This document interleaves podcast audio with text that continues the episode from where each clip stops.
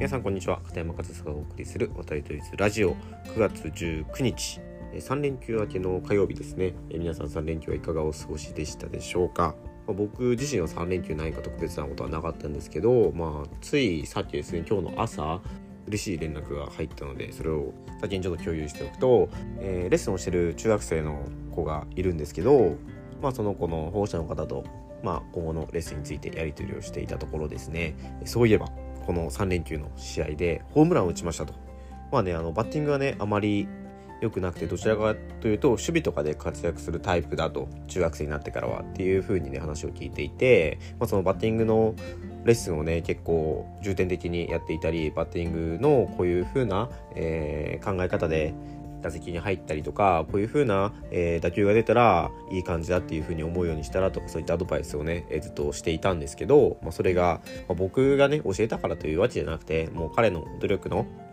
成果結果だというふうに、まあ、捉えていますが、まあ、そういった報告がホームランを打ちましたという報告がね、えー、来て、まあ、一緒に写真も送ってきてくださったからその時の写真かなと思ったら、まあ、その時のあのスコアブックだったん。ですけど、まあ、そこにちゃん。とねホームランのスコアブックのその記録が載っていて、まあ、そこから分かるのはね、まあ、右バッターなん。ですけどもうライトオーバーのホームランということで、まあ、それはね、えー、分かったん。ですけど、まあ、今日ねその子またレッスンあるので、ね、詳しく本人に聞いてみようかなと思ってちょっと楽しみなんですけどねまあ朝からそういう嬉しい報告が聞けてまあいい気分で、えー、3連休明けの火曜日を迎えたわけですけれども、まあ、今日の話っていうのはまあそのね、あのバッティングとかって結構調子とかって悪くなるじゃないですか。そういう時のね、マインドとか考え方みたいなことをちょっと共有しておこうかなというふうに思うんですが、まあ、そういう調子がね悪くなった時とかに、えー、一生懸命な選手ほど真面目な選手ほど陥りがちなことっていうのがいっぱい、えー、練習をしちゃうということですね。これ結構あると思うんですよ、まあ、僕も実際そうだったんですよね。なんか不安な材料とかあるとその不安を断ち切るために量をこなす数をこなすえたくさん練習してその不安を紛らわそうとするんですけどそういう時ってその量ってあんまり効果的には働かないんですよね。その調子悪い原因とか理由っていうのはそのバッティングフォームだったりそのまあ、形だったりその数でね、あのー、解決するようなものじゃなかったりするんですよ。むしろその数をこなすことによってドツボにはまるというかまあ、いわゆるそのスランプみたいなものから抜き出してなくなったりしたりするんですよね。そういう時にやっぱり何を意識すべきかというとその不安を紛らわすためだけにその数や量をこなしても効果はないんだと。何もしないとやっぱり不安になるからどうしても体を動かしたくなるっていう気持ちは十分わかるんですけどそれって別に根拠のある練習じゃないですよね。不安だからやってるだけ。それでやっぱりその調子が戻るっていうのはあまりにも浅はかかなというふうに思います。だからそういう時に何が大事かというと何が原因で今調子悪いのかというのをしっかり見つめ直すことですよね。でそれが普段から分かってないとダメなんですよ。で調子が悪い時になんで調子悪いかって考えてもその原因っていうのはなかなか見つけられないんですよね。なぜなら今自分がやってるスイングは調子が悪いスイングだから。じゃなくて、普段からその調子が悪くなった時にどうしたらその調子を戻せるかっていうのを、そのチップスをね、ヒントをね、集めておくんですよ。まあ、それはどういうことかというと、そのやっぱり調子が悪くなることあります、絶対に。その、打つことも投げることも、その守備とかもそうですけど、全部その調子が、えー、良くなったり悪くなったりってすることあるんですけど、その調子がいい時にどういうバッティングスイングをしているか、調子がいい時にどういうピッチングフォームをしているか、調子がいい時にどういう風な感覚で、あのフィールドに立っているか、そういうところをしっかりアウトプットしておくことが大事なんですよ。まあ、メモに書いたりとか、他の選手と共有したりとかそうやってアウトプットすることによってあ調子がいい時ってこういうスイングができてるんだ調子がいい時ってこういうマインドこういう感覚でフィールドに立つことができてるんだっていうことを調子が悪い時に思い出すんですよ。あ調子がいい時ってこの肘の角度はこうだったなとか調子がいい時のこのステップ幅って今とは違ったなとか今ちょっとステップ幅大きすぎるなとかそういうふうにいい時の、まあ、ある意味その答えをしっかりその調子がいい時に自分でその認識してアウトプットしておくことそれでそのアウトプットしたものを調子が悪い時にもう一度インプットすることによってその調子が悪い状態から調子がいい状態に戻すことができるんですよね。だからそうやって何が原因でどうしたら解決するかという答えをそういう調子がいい時にしか、えー、用意することはできないから調子が悪い時にあ調子が悪くなったらどうしよう YouTube 見て勉強しようとかインスタ見てヒント何か探してみようとかそんなことやってももう遅いんですよね。その問題が起きた時にはもうその解決策は用意できてないとそのまあスランプっていうのは長引くだけだから調子が悪くなった時に考えるのではなく調子がいい時に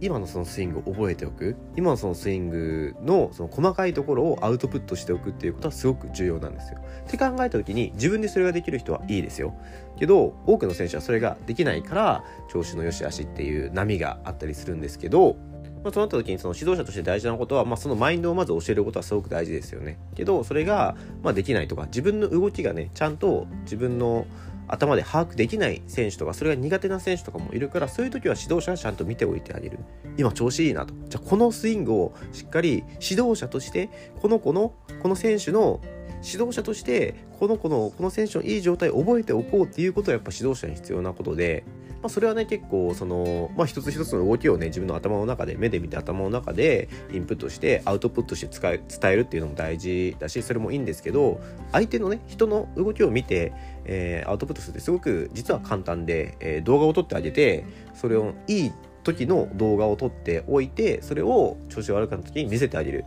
いい時はこういうスイングしてるよ。今とどう違うかなと。でそうやって見比べることができたらやっぱりその理解もね早いんですよねその子の。いい時はこういうスイングしてて、えー、この体の角度がこうなってて腕の角度がこうなっててこういう風に入っててみたいなそういうことをもう見比べることができるじゃないですか。でそこで見比べて違うところがその調子の悪い原因で、えー、一つじゃないかもしれないです。ここは違うけど実はこっちが原因でそういう動きになってるとかでそういう細かいとこまで見ていくとちゃんとその調子が悪い部分って改善できるんですよ。だからそれをねの調子を崩した時のマインドとして持っておかないといけなくてだから、まあ、自分でできるという人は調子がいい時こそその感覚をしっかり覚えておく。で指導者としては調子がいい時にナイスナイスとただ褒めればいいわけじゃなくてなんで調子がいいかなんで今いいスイングができてるかっていうのをしっかり分析してそれを伝えてあげる。その時伝えてなくても調子が悪くなった時に調子が良かった時のことを伝えれるようにちゃんとアウトプットしておく。それはすごく大事なことで。そうすることによって、えー、伝えることもぶれないしそのぶれないということは選手に対する迷いもなくなるんですよね。その迷いとかも結構そのスランプに陥る原因だったりもするからその調子がいい時のスイングをもとに改善策を提示できたらそれは選手としてもやっぱりその疑いようがないというか実際に自分が調子良かったもののスイングを参考にしてるからその指導者の言うことにもやっぱり納得度が高いですよね。それってすごく重要なことで、まあ、僕もこのマインドっていうのは大いに使ってますし、まあ、こうやってねレッスンして今調子がいいっていう風にねホームラン打ったっていう風に聞いているので僕が今しなきゃいけないのはその今調子がいい状態をしっかり僕がインプットしていてアウトプットしてしっかり残しておくこと。それを今後調子が悪くなったりとかちょっとバッティング迷ったっていう時にその子に伝えられるように準備しておくことっていうのはすごく大事だなというふうに思ったので、まあ、今日のレッスンこれからのレッスン、まあ、多分彼も調子のいいスイングをしてるんだろうなというふうに思うのでそれをねしっかりね見て伝えて今すぐそんな大きな変化は必要ないんですよ。だって調子いいから。調子が悪くなった時にいかに早くその調子が悪い状態を元に戻していけるかさらに良くしていけるかっていうところは今その調子がいい今準備ができることだからそういったマインドでね今日はちょっとレッスンしていきたいなというふうに思います、えー、調子が悪い調子がいいっていうのはねその時に何か手を打てばいいっていうわけじゃないのでねもう本当に指導者としては常に見ておかないといけない。調子がいい時も悪い時もとにかく選手を見る。でまあ自分でねそういった考え方やり方ができるという人はもう常にね自分の中で考えておくこと。それはすごく大事なことだなというふうに思ったので調子が悪くなった時の考え方マインドということで、えー、僕が普段から考えていることをシェアしてみました。いいなと思ってもらえたら参考にしてもらえたらなというふうに思います。はいということで今日も最後までお聴きいただきありがとうございました。片山和沙でした。